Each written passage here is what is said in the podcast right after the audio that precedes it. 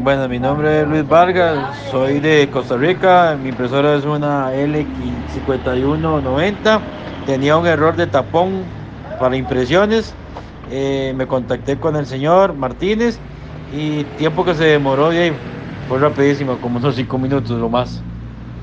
Por lo tanto lo recomiendo.